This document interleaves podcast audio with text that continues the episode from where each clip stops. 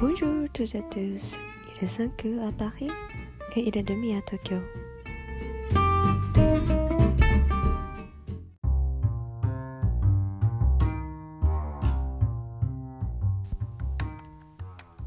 えーシーズンに2に入って4回目のレコーディングになりますけれど、まあ、ライブで聴いてる人はライブで聴いてると思いますけど何が違うかあー公開するのは朝なんですけどこれ収録してるの実は夜なんですね。だからシーズン1の時よりもしっぽり聴けるっていう違いがちょっと出てきたかなと思います。なので朝聴く人もまあちょっと夜ご飯食べてしっぽり何か食べたり飲んだりしながら暗い中で聞く人も ニュートラルな番組目指していきたいなと思うこの頃です。いやーなんかねやっぱ配信の難しいところは人と一緒に暮らしてると声の大きさだったりとかテンション感っていうところにすごく気を使うところですよね。うちは別に壁はすごく暑い暑いところなんですけど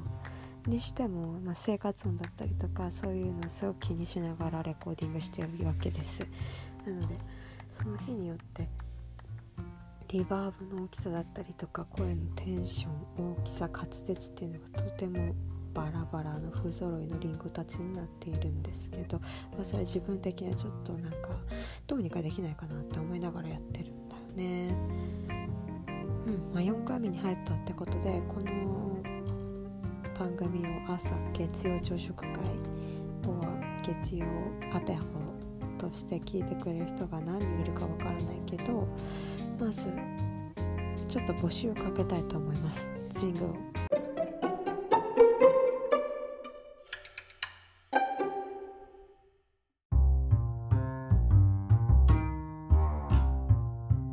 何をしたいかっていうと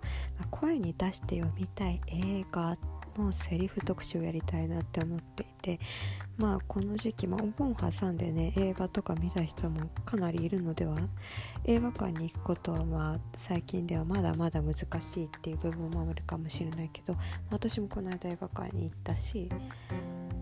まあ普通にネットフリとかね普通のサブスクでも見てる人は結構いるんじゃないかなと思ってこの、えーサマーオータムだからこそ声に出して読みたい映画のセリフっていうのを大募集したいと思います。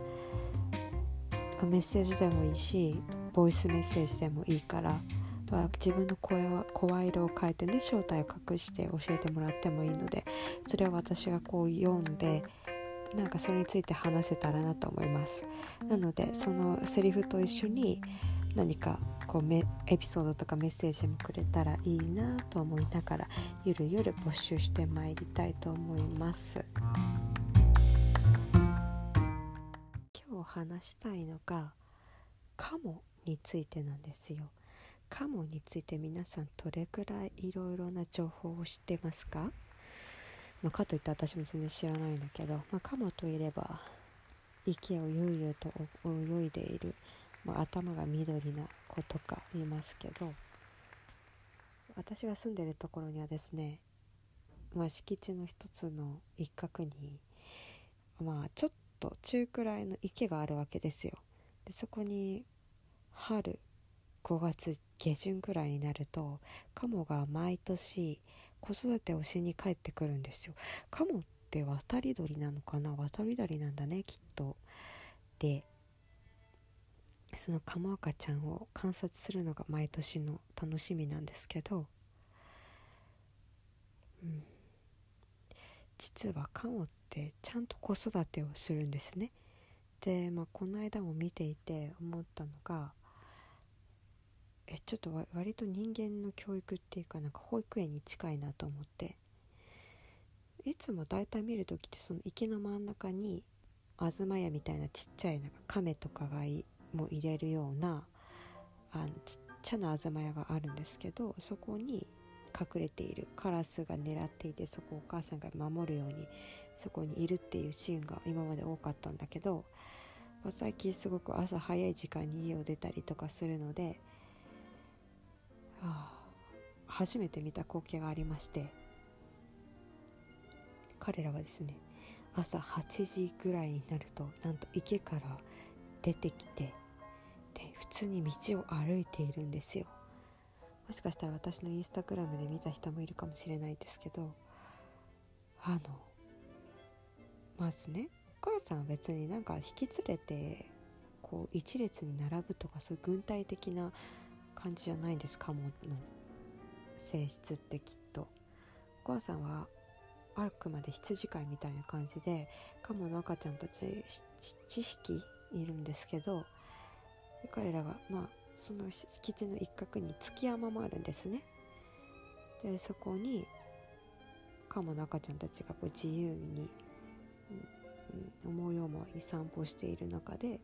お母さんはこう見守っているわけですよ。で人間で私のような人間が近づくとお母さんは消臭をかけるんですよ。クワクワクワクワクワクワって消臭をかけたりとかあとはちゃんとお母さんたちは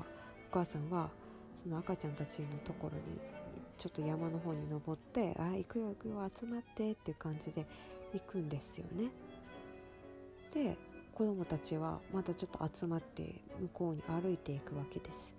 お母さんはちゃんと一番後ろから見守って歩いていくのよ。幼稚園とか保育園の先生ってそういう感じなのかなって思いながら割となんかもっと鳥ってうん個人技っていうかそういう感じなのかなと思いきやそうやってちゃんとなんか喋ったりとかして息と息意思疎通を取ってるんだなっていうのが初めてそ観察してすごい感動したんですよね。うん、であとはね観察してると面白いのはやっぱりカモの赤ちゃんそれぞれにも性格っていうものはあって1人だけ絶対にはぐれている子供っていうのはどの動物にはいるもいるんだなと思ってもっとねそのちっちゃい時なんか来て12ヶ月1ヶ月半くらいの時に、まあ、家にスイスイって泳いでるんですけどちょっと小雨が降っている朝に見に行ったら1人だけみんな東屋の中に池の中心にいるのに1人だけ泳ぎの練習してる子がいるんですよね。スイスイスイって。うんなんかそれを見て自分を見ているようというか別にちっちゃい頃はね規律を守る人間だったんだけどその大きくなってから好奇心が旺盛でなんかストイックなのかなその子は。うん。一人だけそういう子がいて。でまあ今月って8月だからそのカモ赤ちゃん来たら3来てから34ヶ月経ったんですよ。で昨日のね夜にね行ってみたのその池に。まだいるのよ。まだいるんかと思って。暑さからなのか。えこんなに8月までいたことあったっけ？と思いながら観察してたんですけど。うん。まだおりまして暗がりの中観察しましたらみんなね泳いでましたね。でもう大きくなっちゃってるからえこんな3ヶ月で大きくなるの？ってぐらい大きくなるんですよカモって。そう。でお母さんも子供も分からんやんっていうぐらいのサイズ感になったわけよ。暗いしね余計。でもね、まあ、唯一分かるのは泳ぎ方なんですわ。子供はまだ泳ぎ方がやっぱり下手で。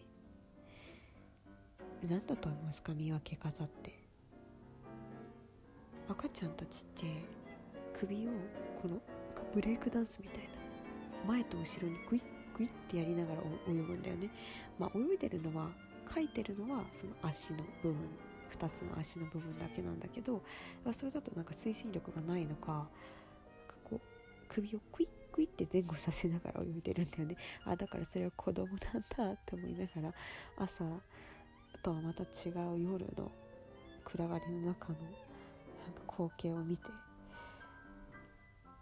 こうやって泳ぎの練習をしてでもうちょっとしたら育っていくのかななんて思いながら食後の散歩をしてました。本当に最近そういうボノボノした生活しかしてらんな